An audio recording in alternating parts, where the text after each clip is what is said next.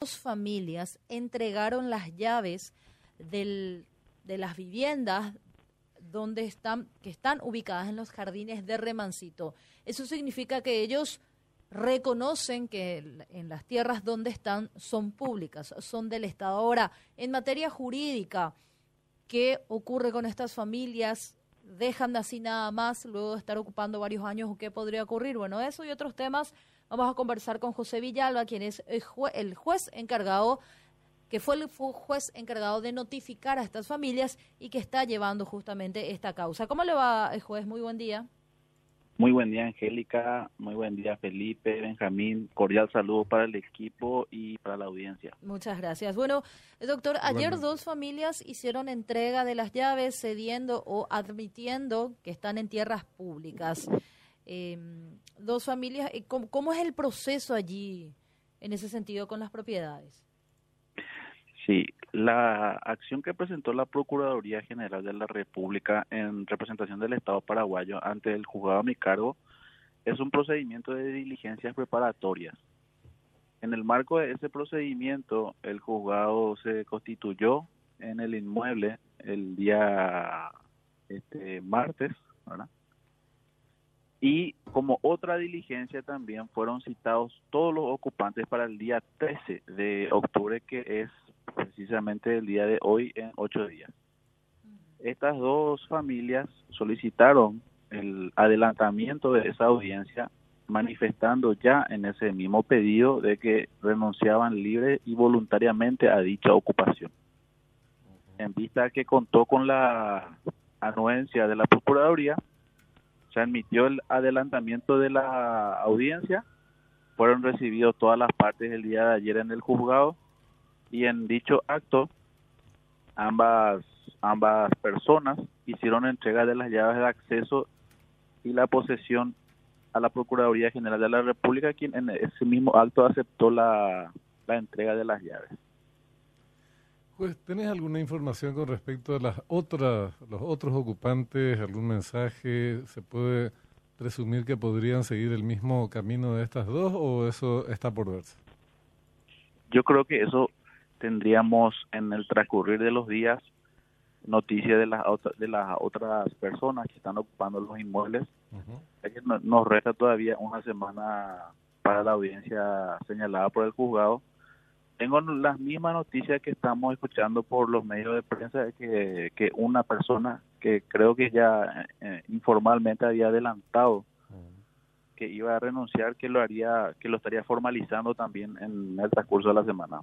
Entiendo. Y otro tema que ayer se, se trataba en medios de comunicación a modo de pregunta, de interrogante, es cómo queda después de ocurrida la, e, esta, esta acción protagonizada por estas dos familias. ¿Qué pasa con el caso de ellos? Es decir, evidentemente se ahorran el juicio, todo lo que deriva de un juicio, las costas, los costos, el pago de los abogados, etcétera, todo eso, bueno, ya está.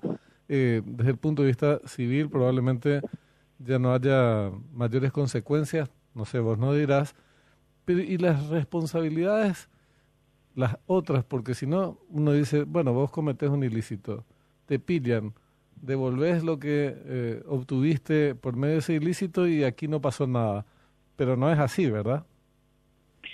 Y eso, esas responsabilidades penales se van a dirimir ante la instancia del Ministerio Público.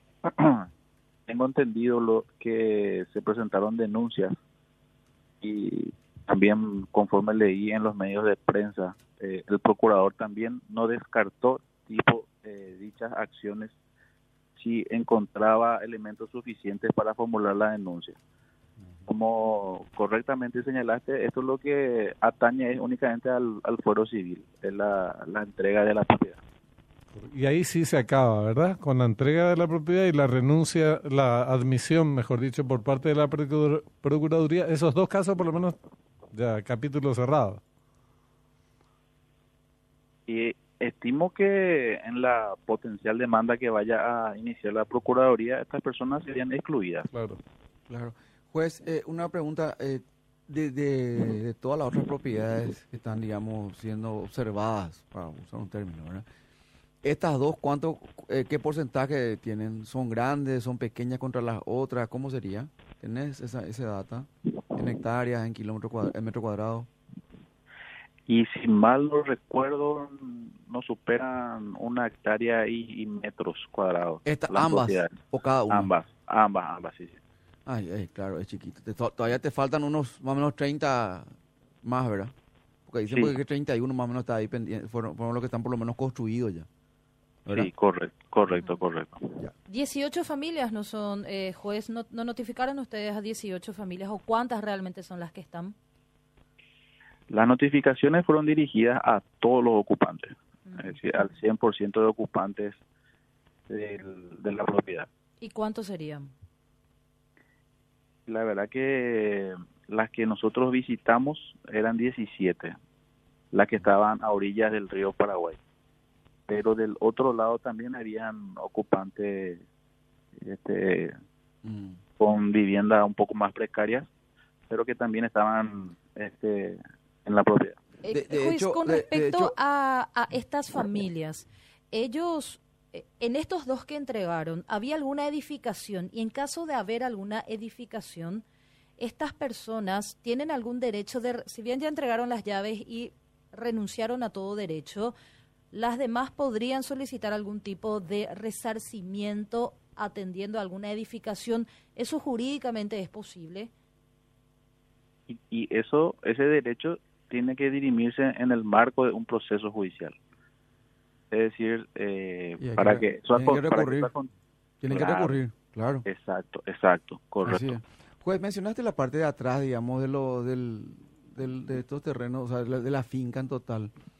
Más allá, es- cuando vos hablas de 18 familias o, o- o todo lo que fueron, digamos, están ocupando la cuestión, ¿cuánto más hay atrás de esto que se ve? Pues lo que se hace mucho hincapié pues, en el tema del, del frente del río, digamos, está 31, más o menos 31 eh, que está, digamos, sobre la costa. Y atrás hay, hay otros 100, kil- otros, otras 100 hectáreas, creo, ¿verdad? Que hay que ver, o sea, si también están ocupadas o no, cómo viene la mano a la parte de atrás. De lo cual se, se habla muy poco, ¿verdad?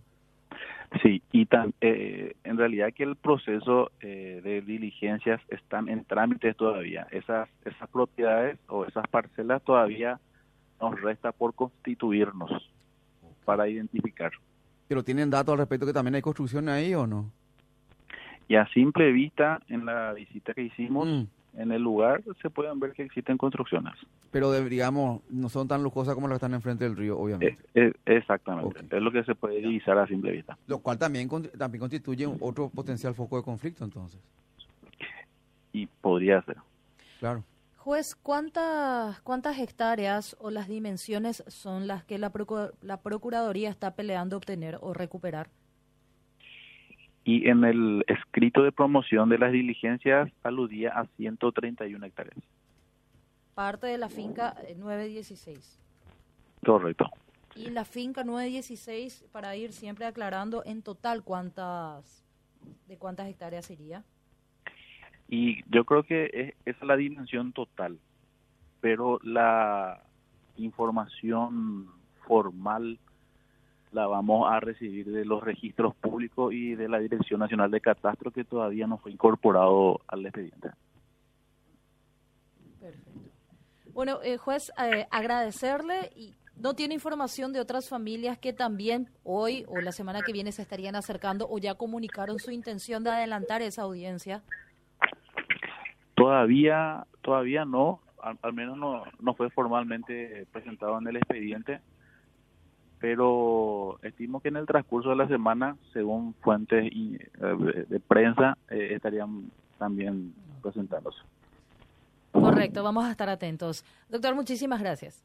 Cordial saludo, un gusto. José Villalba, juez, quien notificó a estas familias de, de la titularidad de las tierras y que pertenecen al Estado paraguayo.